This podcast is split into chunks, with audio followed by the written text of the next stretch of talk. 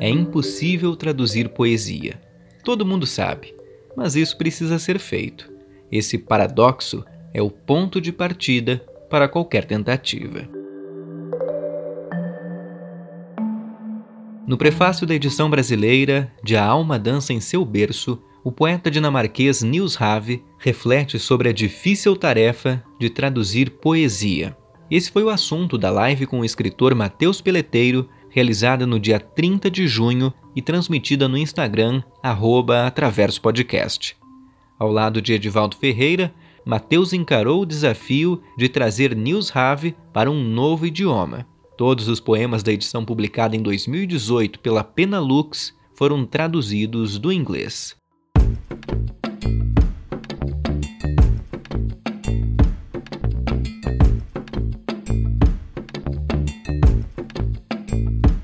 Eu sou o Ronaldo Bueno e esse é o Atraverso, o podcast de literatura que te convida para uma jornada entre histórias e personagens.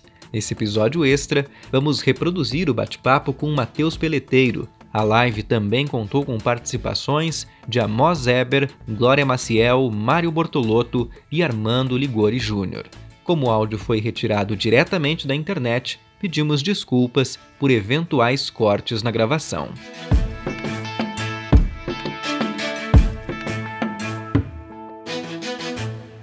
Olá, Ronaldo, boa noite. Oi, Matheus, boa noite, tudo bem? Como vai? Tudo tranquilo, e você, como vão as coisas por aí? De roupão, né? Hoje é de roupão, né? a gente tá em climas bem distintos, eu acho, né? A gente tá passando frio na Bahia, mas frio na Bahia é usar camisa dentro de casa, né? ah, sim, verdade, né? É a nossa, a nossa riqueza cultural, as nossas diferenças, né? Não, hoje nós estamos aqui com 5 graus agora. Incrível, então, aqui tá um frio, é. aqui tá um frio de 23 ou 24, eu acho. ah, sim. Daí, hoje teve enquete, o pessoal optou pela live de roupão, né? Muito mais confortável. Que assim seja. então, falei um pouco aqui, quando você não chegava, sobre seu trabalho no Atravesso, que eu admiro muito. Tá um prazer você ter topado esse papo aqui para a gente falar um, sobre, um pouco sobre News, que, que eu traduzi ao lado de Edvaldo, a gente criou uma expectativa boa para a chegada nela no Brasil e aconteceram alguns imprevistos, né? Vamos nessa nesse papo. Ah, com certeza. Matheus, primeiro queria agradecer pelo convite, né? Você me fez esse convite há alguns dias uh, ah, para a gente fazer esse bate-papo, falar dessa tradução. Eu acho que o, o trabalho de traduzir, né, de, de trazer para um novo idioma uma obra que foi escrita originalmente em um outro idioma, que é o que você e que o Edvaldo fizeram com esse livro do Nils Have, ele carrega esse trabalho de tradução carrega muitas uh, sutilezas, muitas delicadezas, porque você precisa ter hum, uma espécie de hum, fidelidade não só ao idioma original, né, ao idioma em que a obra foi escrita, mas também uma fidelidade com a história do autor, uma fidelidade com a tua história, uma fidelidade com o idioma uh, para que você está traduzindo, o idioma novo, né, que você está trazendo o texto. Então isso é muito bacana, isso é muito bacana mesmo. Obrigado pelo convite. Eu vou fazer uma pequena apresentação, uma apresentação muito rápida do Nils Have. Ele é um poeta, um autor dinamarquês que nasceu em 1949, se eu não estou enganado, em uma cidade com uma pronúncia muito difícil, né? Nós estamos falando de cidades dinamarquesas e daqui a pouquinho até eu acho que é legal, Matheus é, é muita consoante, pouca vogal, né? Dificulta muito.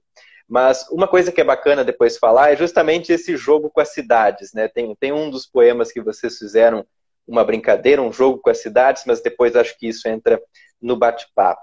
O Nils, então, ele tem trabalhos publicados, ele começou publicando contos, uh, depois, logo na sequência, isso nos anos 70, anos 80, publicou coletânea de contos, de poemas, e é traduzido para inúmeros idiomas. Né? Ele já foi traduzido para o árabe, para o russo, foi traduzido para muitos idiomas em vários continentes e ainda não havia sido traduzido para o português do Brasil. Esse trabalho aconteceu em 2018, trabalho do Matheus Peleteiro e também do Edivaldo Ferreira. Matheus, eu queria começar esse bate-papo te perguntando como que surgiu a ideia de fazer essa tradução. Por que, que vocês, como que vocês descobriram o trabalho do Nils e, e resolveram trazer para o Brasil? Olha, eu e Edivaldo, a gente sempre gostou de garimpar poetas por aí, né? E Edivaldo é, é tradutor, ele está há um bom tempo traduzindo. É, ele traduziu inclusive Dan Fante, o filho de John Fante. O livro tá, tá para sair, tá sair, eu estou ansioso para que saia. E de vez em quando ele me enviava algumas é, versões em inglês ou algumas traduções dele para dar uma olhada ou pedir uma opinião. E num desses papos ele me mandou um poema de Nils Have. Aí eu olhei assim, eu gostei muito. Aí eu falei, porra, muito bom, muito bom, vamos procurar mais dele. Aí a gente procurou mais dele, mais poemas, lemos, gostamos e vimos que não tinha perspectiva nenhuma de publicação no Brasil da, da obra dele. A gente leu em inglês de início, é, acho que uhum. dois canadenses traduziram ele pela primeira vez e a partir da tradução deles a gente pegou. E eu pensei, porra, eu quero, eu gostei muito desse cara, eu quero que os brasileiros também leiam esse cara. Edvaldo, o que é que você acha da gente se juntar, traduzir esse livro junto, apresentar alguma editora? E, e foi assim, eu gostei muito a ponto de, na, no dia seguinte, apresentar a ideia à editora Penalux, que comprou de pronto, até porque ele vem, é premiado na Dinamarca e tudo mais, reconhecido no cenário. E e Edivaldo também compra qualquer ideia de tradução, ele é bem engajado nisso, gosta de, de garimpar autores, e rolou. A gente também traduziu o, as notas de Charles Bukowski Tapes, né? que são quatro horas de Bukowski falando sobre literatura, recitando poemas. E dessa amizade a gente vai traduzindo uma coisa ou outra. E como é que foi esse trabalho de traduzir a quatro mãos, né? Porque já é uma, nós já temos um desafio quando a tradução é solitária, você e o autor, mas nesse caso são dois tradutores. Como é que vocês fizeram esse trabalho? Cada um pegou alguns poemas ou vocês pegaram poemas uh, lado a lado e foram traduzindo? Primeiro foi a seleção de poemas, né? Nils deu liberdade para a gente, da gente pegar é, livros dele, poemas dele publicados em antologias, em revistas em inglês, até em espanhol a gente também pôde pegar, que a gente entendia e, e selecionar. Então a gente foi lendo, pô, gostei muito desse, acho que esse encaixa. Aí primeiro houve essa seleção de nós dois apresentando um poema ou outro e, e acordando quais deveriam estar no livro. Depois disso, é, a gente dividiu o livro em dois cada um traduzia uma parte, dava, e era bilíngue inicialmente, né, inglês e português, e a gente ia relendo e sugerindo modificações, um em cada poema. Ele também sugeria modificações nos meus e nos dele. Depois também passou por revisão de Daniel Zanella, deu outras sugestões. Mas o mais importante nisso tudo foi que Nils domina o inglês. Ele, não sei como, acho que através dos tradutores ele consegue até se comunicar em português com as pessoas. É, mas a gente pôde conversar com ele em inglês, é, perguntar o que a gente não entendeu direito, perguntar o que tal coisa significa na Dinamarca. Ele explicou a história de um poeta lá da Dinamarca, por exemplo, que a gente tinha que citar. Teve outro que a gente achou melhor tirar do livro, porque não ia dar para contextualizar, a, a, tradução não ia ficar tão boa, sendo literal. Então a gente teve essa flexibilidade. É, e, e a sorte dele poder se comunicar com a gente em inglês e tirar cada dúvida. Por, a gente enviava um e-mail com 10 dúvidas, por exemplo, e ele respondia tudo para manter a fidelidade. Ele sempre ressaltou isso, a importância, né? Todo autor sabe a importância de ser bem traduzido e de captar exatamente o que se quer dizer. E ele não colocou nenhum empecilho em vocês uh, traduzirem do inglês, porque muitos leitores também carregam uma espécie de resistência de uma tradução quando a tradução não é do idioma original. Né? Isso acontece muito com, com os russos, com os autores russos, porque por muito tempo no Brasil a literatura russa foi traduzida do alemão ou do inglês, Sim. ou do francês. Né? As edições chegavam, uh, haviam poucos tradutores uh, de russo, poucas pessoas que compreendiam o idioma russo no Brasil, isso no início do século XX, então, boa parte das edições, até década de 50, década de 60, não eram traduzidas do idioma original. depois isso acabou mudando bastante, porque mais pessoas passaram a conhecer o idioma russo e trabalhar com, com, com tradução do russo desses autores direto do idioma original. Então, muitos leitores hoje, com essa gama maior que nós temos de opções, acabam buscando o livro que é traduzido direto do seu idioma original, né? Uh, o autor apresentou alguma resistência quanto a isso? Como que foi a recepção por parte do público também? Pois é, tem essa resistência dos russos, mas porque os russos sempre foram muito bem tidos, é, muito renomados mundialmente falando, né? Inclusive, Rubens Figueiredo é um tradutor que eu sempre busco as traduções dele, é mais recente, traz uma linguagem bem moderna e eu adoro. Só que o dinamarquês eu não, não vejo ser muito traduzido ou bem visto. Então, é, eu acho que Nils nem pensou nisso na hora do convite. Ele, ele queria ser traduzido para português, ele queria é, atravessar o oceano de novo para um novo lugar. E isso abriu portas para ele ser traduzido em Portugal também. Saíram publicações nas revistas de nossas traduções. E, além de ser um dinamarquês, um, um mercado que tem menos profissionais dispostos a fazerem essas traduções, ainda é um livro de poesia, né? poesia não, não é algo que vende bem no Brasil, acho que no mundo todo, né? E, e eu, quando eu fiz o convite, ele acredito que viu uma porta para ele abrir e se jogar para explorar novas terras.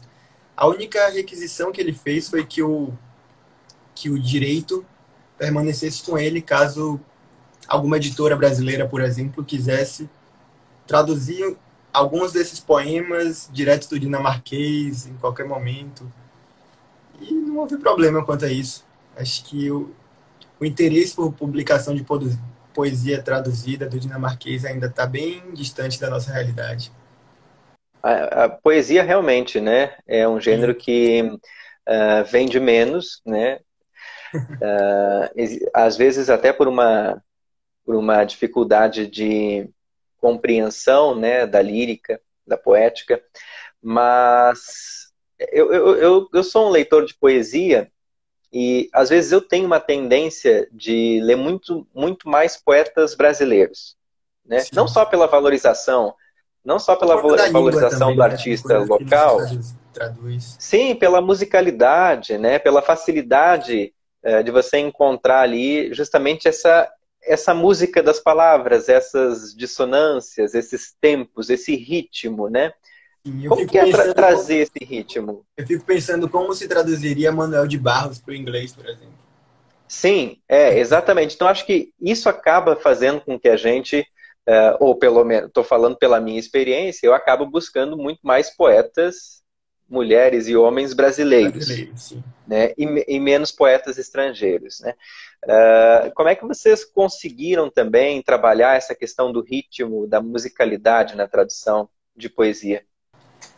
Esse não foi um problema grande para a gente, porque acho que se houvesse esse empecilho a gente não teria enfrentado, porque foi nossa primeira tradução assim de uma obra.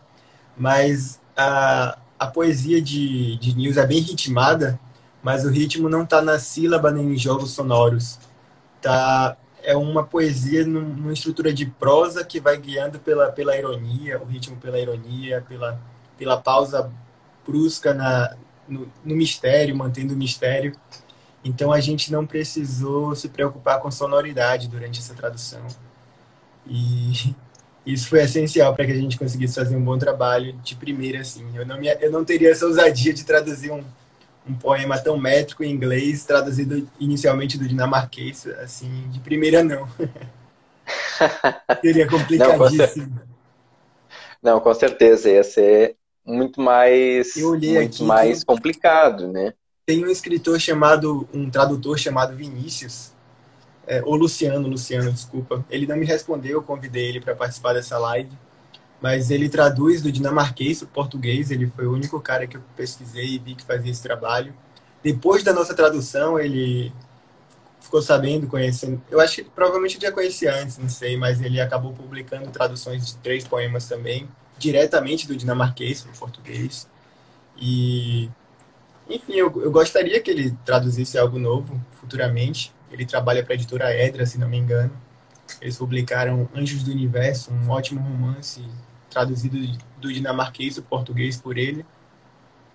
Mas vamos aguardando, a poesia caminha sempre com passos lentos aqui. É, o, no prefácio da, da edição, que foi da edição brasileira, que foi escrito pelo próprio Niels Have, ele escreve o seguinte, né, que é impossível traduzir poesia, mas que esse é um paradoxo que precisa ser encarado, é um desafio que precisa ser feito, né? Eu gostei desse jogo de palavras que, que ele colocou ali no prefácio. É, é impossível, mas precisa ser feito mesmo sendo impossível, né? Como é que tu vê essa frase dele? Ah, eu vejo, não tem nem o que acrescentar, né? Eu, eu, quando eu li isso, eu falei, porra, perfeito. É, se eu for traduzido um dia, eu quero dizer algo parecido na entrada do livro de poesia, porque é isso, é. Como é que você vai traduzir Manuel de Barros? Mas você precisa traduzir Manuel de Barros, as pessoas precisam conhecer, nem que seja com uma nota explicativa mostrando as invencionices dele, né? É, dizendo como, como inventou as palavras, como fez as brincadeiras.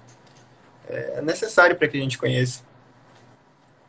Uh, recentemente no Atraverso eu conversei com o tradutor Eric Nepomuceno, que ele traduz no Brasil muitas obras uh, dos países hispano-americanos aqui da, da, da, América Latina, né? Então ele traduz Gabriel Garcia Marques, Galeano, uh, traduziu também Juan Rufo, Pedro Páramo, a nova edição do Pedro Páramo, que por muito tempo teve uma tradução bastante complicada para o português e, e, teve uma, uma edição recente agora pela Record.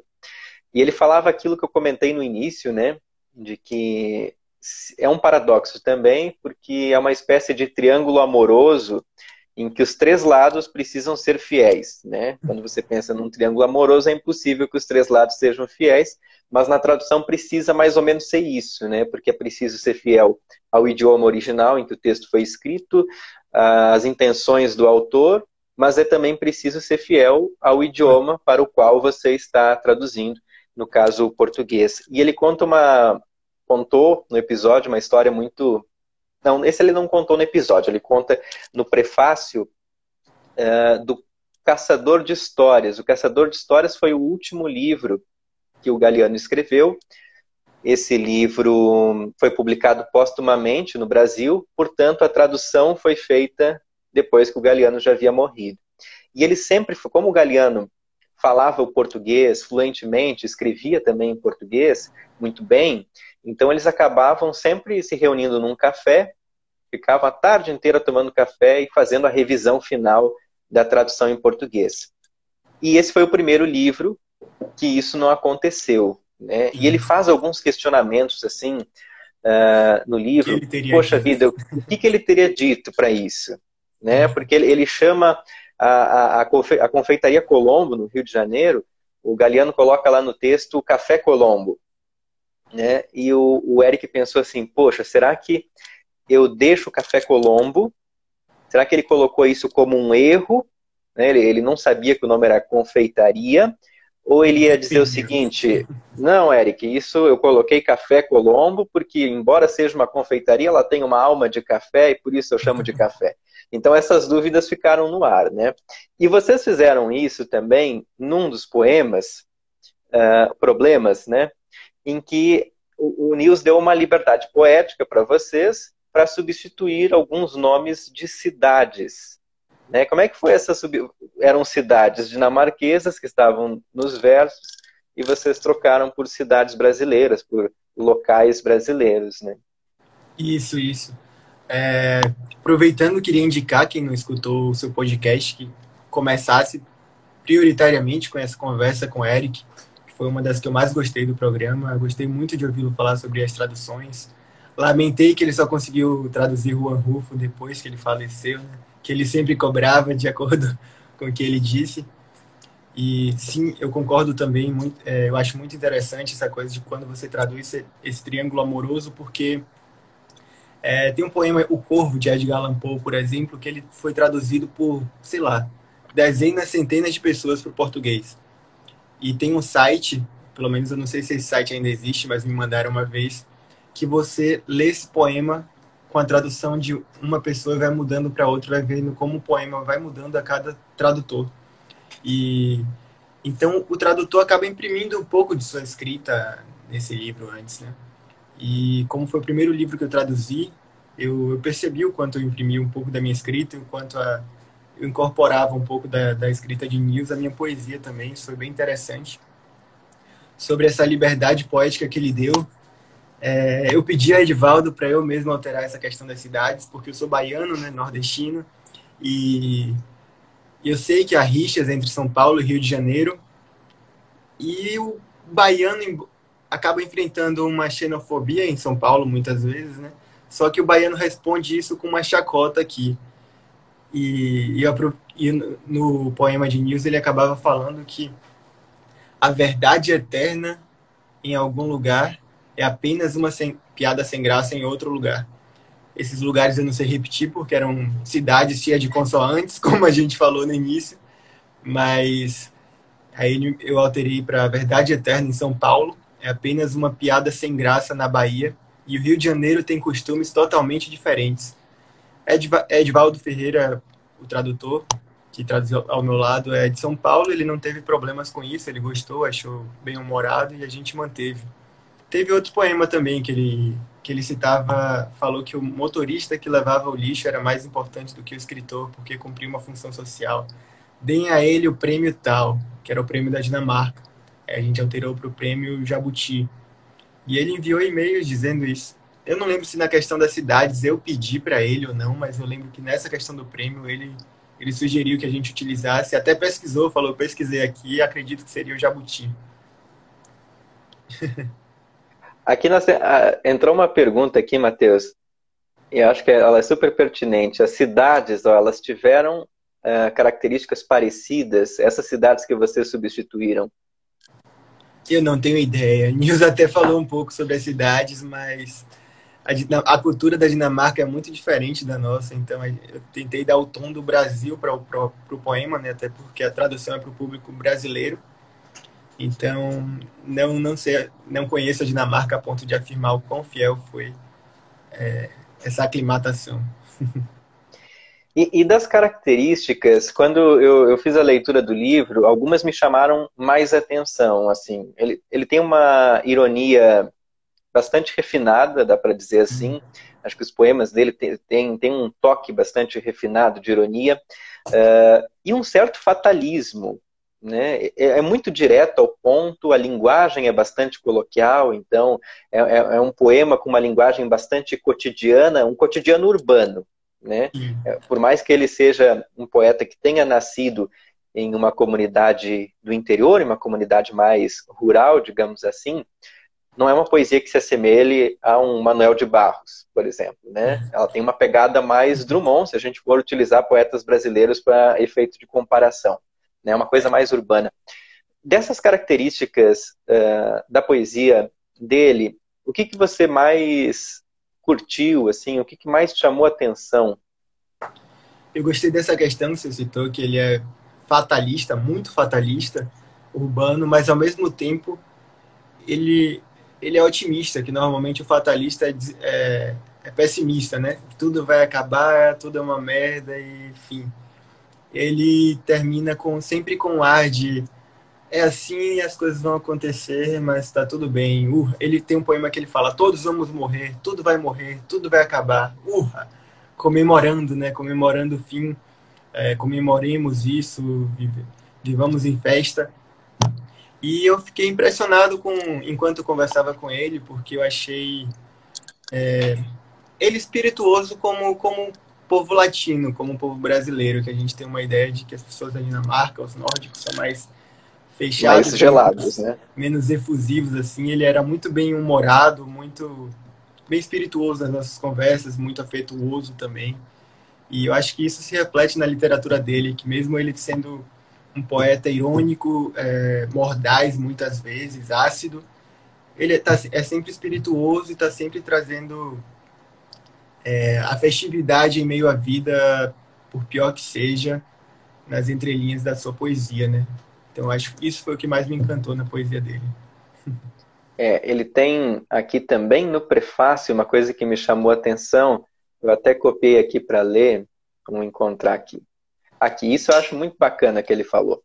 Uh, a tarefa da poesia é reconstruir a linguagem e impedir que fiquemos malucos. A insanidade ameaça inundar o universo e afogar a todos nós em um mar de absurdos. A poesia representa o senso comum das pessoas, mas também os sonhos da selvagem alma humana. Acho que isso nos diz bastante assim sobre o papel da poesia nos dias que a gente está passando também. E o papel da poesia dele, né? Como, como ele desenvolve, encara. Porque a poesia pode dizer diversas coisas a depender do que o poeta quer dizer, né?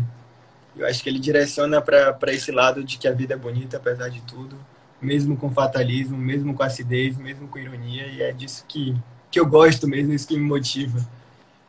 É, é, é bem raro um, um fatalista esperançoso.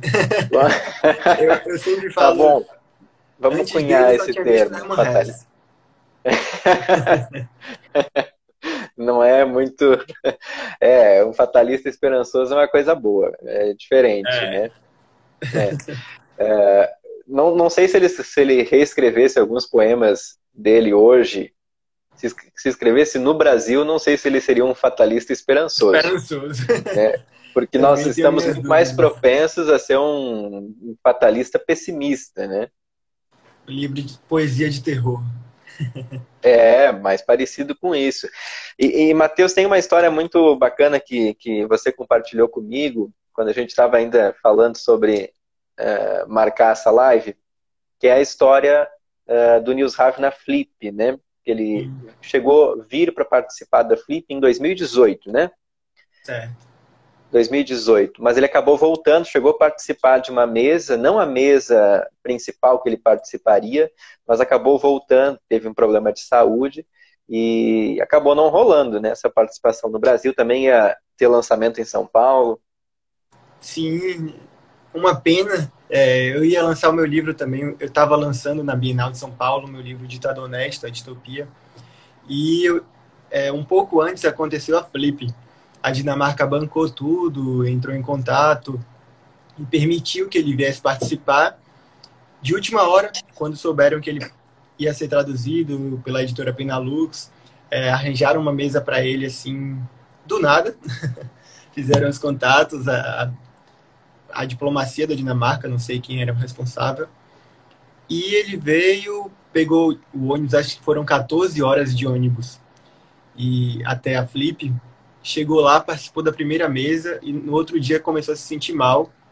No terceiro dia também se sentiu mal, acho que por causa dessa viagem. Ele, ele por conta da idade dele também, acabou se, tendo que ser internado é, por problemas pessoais. Ele pediu para a gente não informar o que aconteceu. E o lança... eu tinha marcado um lançamento em São Paulo, na Casa das Rosas. Mário Bortolotto, que vai participar daqui a pouco também, ia participar lá. É, outros poetas amigos já tinham confirmado presença. Ia ser um evento bem interessante, a, a, os editores da Penalux participariam. Só que ele voltou, não participou da mesa da Flip, é, os livros ficaram boiando e acabou dando tudo errado. Acontece. Aí ele Agora espera um novo convite, talvez depois da pandemia, quando as coisas melhorarem, para que ele possa voltar e participar de alguma mesa, ler alguns poemas. E, Matheus, tem aqui um pessoal que perguntou também uh, que, que quer ler o livro, né? Como é que. é, mais de um comentário aqui. O livro pode ser adquirido no site da editora Penalux. Ainda restam alguns que boiaram por conta desse probleminha de lançamento.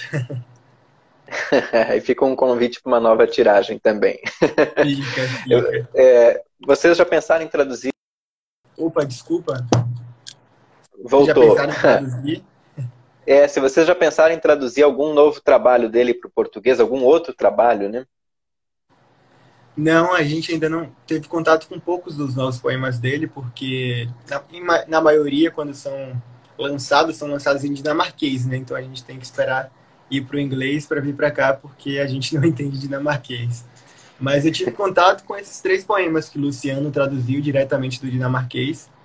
Achei excelentes, mas não pretendemos tão cedo publicar nada dele, até porque esse livro foi uma coletânea né, dos poemas que a gente mais gostou dele, que a gente achou que seriam mais bem recebidos no Brasil. E entre esses poemas traduzidos, qual foi o que você mais gostou, que mais te marcou? Ah, eu gostei muito de vários, a ponto de dizer que ele foi um dos poetas que mais me influenciou depois de escrever. É, depois de um tempo escrevendo, eu comecei a notar alguns aspectos da, da literatura dele que eu acho que incorporei a minha. Mas se fosse para dizer um poema, eu acho que diria Charlie Chaplin em Yulin, é, que foi o primeiro poema que eu li dele e que eu entrei em contato com o Edivaldo na mesma hora para o que que eu falei com o Edivaldo para a gente levar isso para frente e traduzir. Acho que eu consigo aqui. Posso ler? Claro. Com Charlie Chaplin em Yulin. Conta-se que a grande muralha da China pode ser vista da Lua. Complicado e caro de se verificar. Mas certamente a Lua pode ser vista da grande muralha. Quando Charlie Chaplin encontrou Genghis Khan, certo dia em Yulin, eles ficaram na grande muralha, estudando a Lua enquanto trocavam figurinhas. A maior felicidade é triunfar sobre seus inimigos, roubá-los e levar suas esposas e filhas nos braços, diz Genghis Khan. Desculpe, mas não quero ser um imperador, Chaplin responde. Esse não é, o meu, não é o meu negócio. Eu quero viver pela felicidade dos outros. Quando a lua é uma metáfora para amor e saudade, e a grande muralha, uma metáfora para a impotência dos criadores de impérios, todos os impérios chegam ao fim. Hoje, Genghis Khan é um churrasco mongol e Charlie Chaplin está morto. A maior parte da nossa gloriosa história é uma grande piada. Então, tratemos de não esquecer como gargalhar. Deus criou esse mundo com um bom senso de humor. então, esse foi o primeiro poema dele que eu li em inglês. E já fui pegando para traduzir com o Edivaldo. Nem que o livro não fosse para frente, nem que não fosse traduzido, eu queria compartilhar esse poema com as pessoas. Aí compartilhei, a repercussão foi boa. E a Penalux é. foi a ideia. É, e já dá para ver nesse poema aí essas características que a gente estava conversando antes, né? Esse fatalismo, de certa maneira, esperançoso, uh, uma linguagem bastante coloquial. Tem um que eu gostei muito, que por sinal é o que encerra o livro, que é o epigrama, separei aqui também para ler. Uh, podes passar uma vida inteira em companhia de palavras sem que encontres a adequada. Tal como um peixe miserável embrulhado em jornais húngaros. Por um lado, está morto. Por outro, não entende húngaro. Sim, sim. Aqui tem esse senso de humor também muito, muito bom, muito afiado. Esse, esse poema ficou na contracapa do livro, foi saiu em vários jornais aqui, saiu, saiu no Rascunho e em algum no Relevo também, se não me engano. Ele deu uma repercussão muito boa para News. Acabou sendo bastante compartilhado. e bom. você falou das características e isso é, é, é, algo que inevitavelmente se pergunta, né? Até que ponto o autor traduzido influencia uh, na escrita da pessoa que traduz? Né? Algumas pessoas dizem que não, que não sentem ou não sofrem essa influência, muitas vezes por uma espécie de resistência para manter as suas próprias características, né? Uh, e pelo contrário, você me disse que, que não, recebeu várias influências é, do News no teu texto, né? O que, que mudou assim na tua escrita depois de fazer esse trabalho de tradução? Sobre tradução, eu acho que não tem como o tradutor não não colocar um pouco do que admira né, no seu trabalho de tradução, né? Porque é, às vezes a palavra tem sinônimos e você vai escolher a palavra que para você soa melhor. Então é impossível fugir dessa, dessa questão da identidade com o tradutor. Vai variar, é inevitável. E sobre mim, é, eu acho que foi essa. Não foi intencional, mas eu publiquei um livro e depois outro livro. Nesse último livro, eu fiquei me perguntando. Eu reli uma vez, é, me questionando a respeito das referências que me influenciaram a escrever o livro, sabe?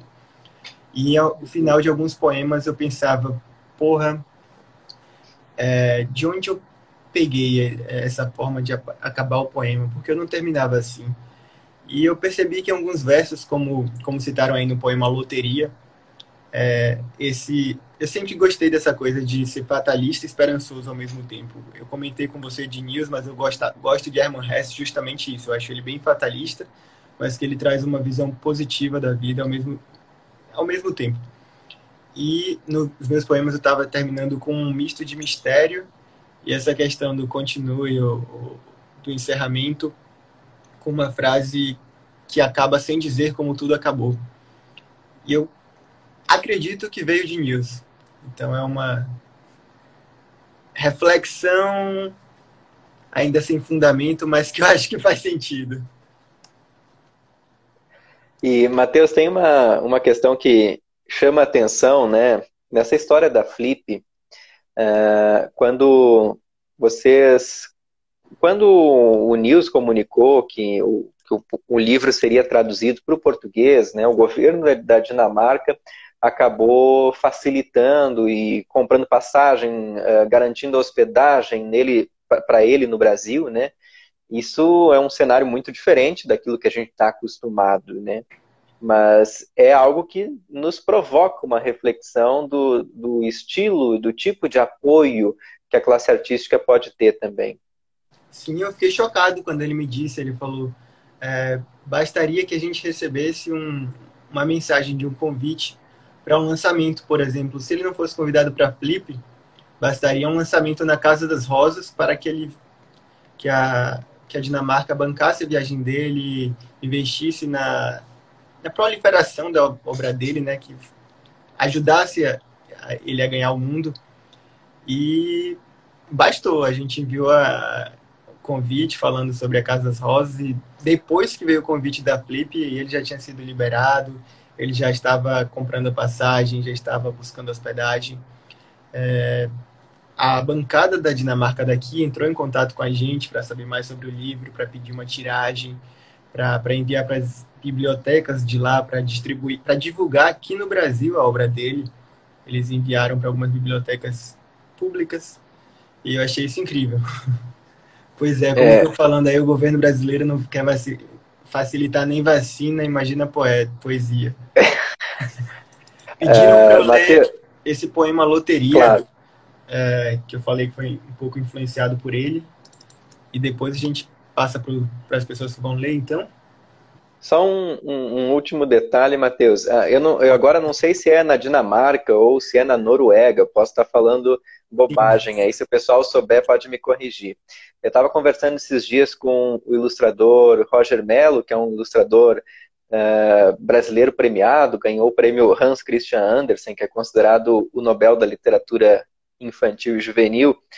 E ele comentava comigo que no Brasil, por exemplo, nós temos um problema que é o gargalo de distribuição de autores, né? Uh, autores independentes uh, do Rio Grande do Sul, que é o meu estado, vão ter uma enorme dificuldade de conseguir uma penetração na Bahia, que é o seu estado, e vice-versa. Né? Nós temos um país de dimensões continentais. Em contrapartida, nesses países como Dinamarca ou como o caso da Noruega, uh, não há um problema de gargalo, não há um problema de distribuição, porque territorialmente é muito menor, mas tem um problema de mercado, porque o potencial mercado comprador do livro também é muito menor. Você pega o idioma dinamarquês, pouquíssimas pessoas falam na comparação com as pessoas que falam português do Brasil, claro. né, e, idiomas desses países. E para compensar isso, existe uma política muito forte, uma política pública de repasse de direitos autorais em bibliotecas. Né? Como o livro não vai ser vendido em grandes números, né? nós não teremos uma grande tiragem de um livro na, na Dinamarca, quando a pessoa retira o livro de uma biblioteca escolar, isso vai para um sistema e o governo repassa o valor do direito autoral para o autor. Isso é muito bacana. Não Isso recordo agora se é Dinamarca ou Noruega é surreal para nós brasileiros. É algo que é inalcançável para nós. O autoral já é de outro planeta para gente. pois é, vou. Vamos então com loteria. Loteria. Um dos poemas que eu falei que acredito que teve uma influência dele. Talvez haja certa razão na insanidade. Afinal, como conseguir viver dia após dia depois de se dar conta de que, de repente, em algum momento, você dormirá para sempre? E por mais que deixe memórias a serem reproduzidas a partir das lembranças alheias guardadas no inconsciente coletivo, o mundo, as galáxias o universo continuarão funcionando mesmo sem a sua existência, mesmo quando seu corpo não mais ocupar um espaço. e você não poderá interagir com nada disso. E você não saberá que as coisas estão acontecendo, e você não saberá como as coisas estão acontecendo, e nem até onde chegou a humanidade, ou até onde ela não chegou.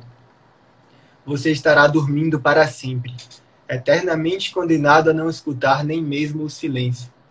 A sua voz não ressoará, o seu pensamento não viajará dimensões, e as suas emoções serão silenciadas como a boa arte em governos fascistas. O que um dia for uma mente pensante que enxergou, escutou canções, condenou, lamentou e teve momentos de alegria, se reduzirá ao nada, a um reles alimento para fungos e bactérias. Talvez haja sanidade naquele que se dá conta disso e enlouquece. Manda para o inferno todas as inutilidades tidas como importantes por pura convenção social, desaparece e surge abraçando aqueles que ama com a felicidade de quem acaba de ganhar na loteria. Estar, vi estar vivo e existir é, por si só, um prêmio de valor inestimável.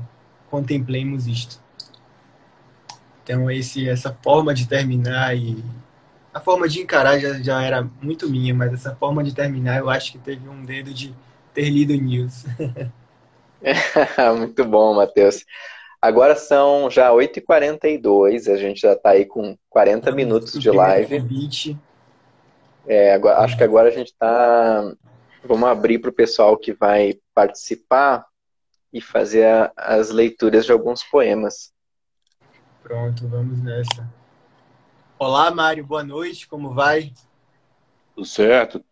Tá ouvindo bem aí? Tudo bem. Tá ouvindo a bem? voz entrou também. Estamos ouvindo bem. Ouvindo bem, ouvindo bem. Beleza. Queria apresentar antes Mário Bortolotto, acho que as pessoas já conhecem, mas é diretor, ator, roteirista, cineasta, é tudo ao mesmo tempo, um grande poeta. É um prazer tê-lo aqui, uma honra, agradeço por participar. Amós também é um ator que admiro muito, que também é escritor, é, cantor e tudo mais. Prazer tê-los aqui. E podem seguir aí. Prazer. Vou começar com o Mário, então, que pediu para entrar Boa noite, Tudo bem. Eu primeiro, Matheus? Você vai lá. Tá.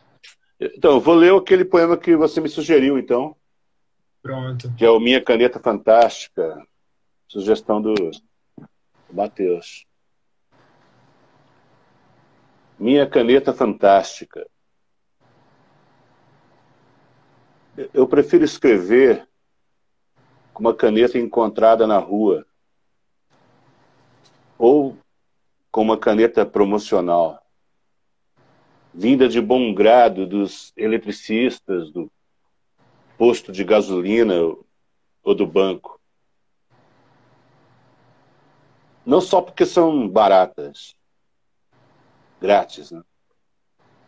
Mas eu imagino que tal implemento irá fundir a minha escrita com a indústria, com o suor de trabalhadores qualificados ou escritórios administrativos e o mistério de toda existência. Certa vez eu escrevi poemas meticulosos com uma caneta tinteiro pura poesia sobre puro nada. Mas agora eu gosto que exista merda no meu papel, lágrimas e catarro. Poesia não é para maricas. Um poema deve ser tão honesto quanto cotações de Dow Jones. Um misto de realidade e puro blefe. O que, que resta para fazer com a nossa sensibilidade? Não muito. É por isso que eu não perco de vista o mercado de títulos e os documentos importantes a bolsa de valores pertence à realidade, assim como a poesia. E é por isso que eu estou tão feliz com essa caneta esferográfica do banco que eu encontrei numa noite escura, em frente a uma loja de conveniência fechada. Ela cheira levemente a mijo de cachorro e escreve fantasticamente. Isso aí, meus Harvey. Maravilha! Queria agradecer a Mário pela participação. O Mário sempre incentiva muito as minhas traduções com o Edivaldo, ajudou a compartilhar news, ajudou a compartilhar é, os, os, documentários que a gente traduziu de Bukowski. A gente pretende traduzir o próximo também. Por favor. E é isso, brigadão, Mário. Valeu por participar. Tamo junto. Um abraço. Valeu, irmão. Obrigado. Valeu. Vamos lá, Mois, agora. Se apresente. Então, deduz que eu sou o próximo, Isso, né? isso. Beleza. Tá tudo bem aí? Tá, tá ouvindo aí legal? Estamos ouvindo bem. Ouvindo bem. Beleza, vou ler um poema chamado Silêncio. Bom? Pronto. Silêncio. Eis um mistério. Quando jovens, nós podemos trocar experiências, derrotas e vitórias em pleno grau de igualdade. Podemos falar a nossa maneira um com o outro. Todas as escolhas ainda são provisórias e sem graves consequências. Mais tarde, isso se torna impossível. Uma única palavra pode criar uma barreira intransponível. Pessoas tornam-se inimigas mortais por conta de um comentário. Velhos amigos queimam de ódio um pelo outro. Impossível perdoar e ponto final. Com a idade, as palavras ganham um triste peso. Eu acabei com isso. Brutal impotência. A vontade de ferir, de matar, tão misteriosa quanto o ódio por si mesmo. Sobre o que não podemos falar, devemos nos manter em silêncio. Mas os nossos olhos falam, atravessando todo o rancor e solidão. Muito bom. Valeu, Amós. Prazer tê-los aqui. Queríamos comentar, inclusive, que Mário Bortolotto gravou também, quer dizer, ensinou Barrela lá em São Paulo. Eu conheci a Amós através da encenação baiana de Barrela, Mário. É, foi uma das melhores ah. peças que assisti na vida e recomendo ah, que legal. um assista do outro aí que está tá na internet, né? Prazerzão. Valeu, vamos convidar os próximos agora, Glória e Armando. Valeu boa noite. Abraço, boa noite, noite para vocês. Glória e Armando podem solicitar a participação, por favor? Boa noite. Boa noite, Glória. Tudo bem? Prazer tê-la aqui de novo. Oh, eu que agradeço pelo convite de novo, Peleteiro. Ai, que nada. Hoje você ficou com o poema Cabra Cega, que foi um dos que entrou de última hora. Achei bem bonito. A gente achou em outro, uma revista que ele que News acabou publicando. Edvaldo me mandou de última hora, olha esse poema aqui. Eu, ah, esse tem que entrar. É lindíssimo. Inclusive, o livro eu li em minutos, né? Desde que terminei, que você ficou até. Coisa boa é assim. é. Então, hoje eu vou ler o jogo da cabra cega, né? Elas cobriram seus olhos com um lenço e fizeram ele dar voltas em torno de si. Ele amava esse jogo. Tonto na escuridão, ele cambaleou extasiado entre suas primas, as três graças, morrendo de rir. Elas riram dele de sua euforia, que também era delas. Ele as pegou uma a uma, mas adivinhou meticulosamente errado, e a festa continuou a tarde inteira. Ele estava feliz em sua escuridão, incansável e corajoso, uma linha tinha sido cruzada. Ele tocou suas faces coradas. Suas mãos estavam felizes e desejava apenas continuar, quando elas desataram impiedosamente o laço e puxaram o lenço de seus olhos. Ele ficou perplexo, à beira das lágrimas. chocado com a luz que por um instante o deixou completamente cego.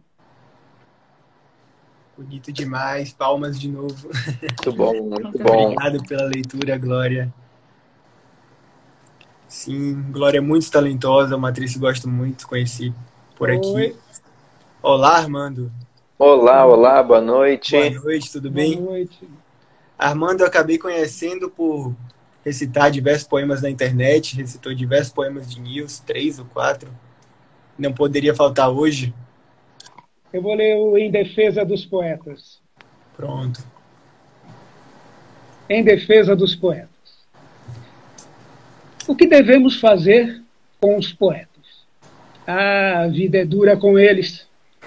Eles parecem tão deploráveis, vestindo de preto sua pele azulada por nevascas internas. Poesia é uma doença terrível. O infectado caminha entre lamentos, seus gritos poluem a atmosfera, como vazamentos de usinas nucleares da mente. É tão psicótico. A poesia é uma tirana. Mantém as pessoas acordadas à noite e destrói casamentos. Atrai pessoas para cabanas solitárias no meio do inverno, onde elas ficam a sofrer usando protetores de ouvidos e grossos cachecóis. Imagine a tortura. Poesia é uma peste. Pior que gonorreia. Uma abominação terrível. Mas pense nos poetas. É, é difícil para eles. Seja paciente com eles. Eles são histéricos, como se esperassem gêmeos. Eles rangem os dentes enquanto dormem, comem lixo e mato. Eles ficam lá fora, na friagem, por horas, atormentados por terríveis metáforas. Todo dia é um dia sagrado para eles. Ó, por favor, tenha piedade dos poetas. Eles são surdos e cegos. Ajude-os a atravessar o trânsito por onde vão tropeçando sobre seus obstáculos invisíveis, lembrando todo tipo de coisa. De vez em quando, um deles para e fica ouvindo uma sirene distante. Mostre consideração por eles. Poetas são como crianças loucas que foram afugentadas de suas casas por toda a família. Reze por eles, eles nasceram infelizes. Suas mães choraram por eles, procuraram ajuda de médicos, de advogados, até que tiveram que desistir por medo de perderem a própria sanidade. Ah, chore pelos poetas, nada pode salvá-los, infestados de poesia como leprosos secretos. Eles estão encarcerados em seu próprio mundo de fantasia, um gueto macabro, cheio de demônios e fantasmas vingativos. Quando, em um dia claro de verão, o sol brilhando intensamente, e você ver um pobre poeta cambaleando para fora do bloco de apartamento, parecendo pálido como um cadáver e desfigurado com suposições, caminhe até ele e o ajude.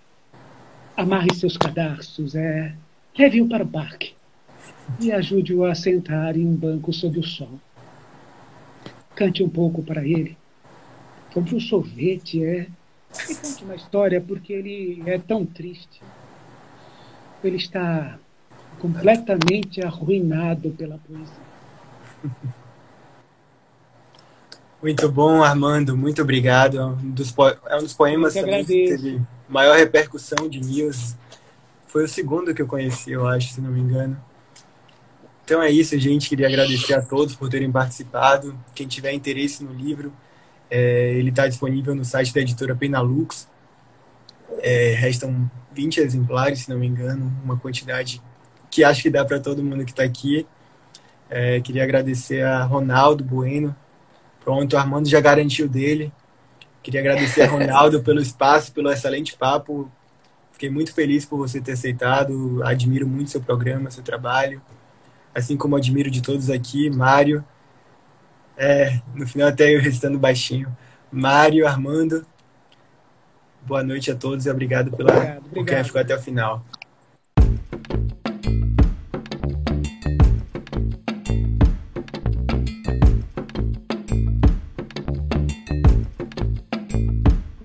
O episódio extra fica por aqui. O Atraverso é produzido pela Sublinha Comunicação. Eu sou o Ronaldo Bueno, responsável pela pesquisa, roteiro e apresentação. Diego Adame faz a produção e a revisão do conteúdo. O apoio cultural é das livrarias do Arco da Velha, em Caxias do Sul, e Dom Quixote, em Bento Gonçalves. Conteúdos inéditos no Instagram, arroba Atraverso Podcast. A segunda temporada estreia em breve nos principais tocadores de áudio. Até a próxima jornada!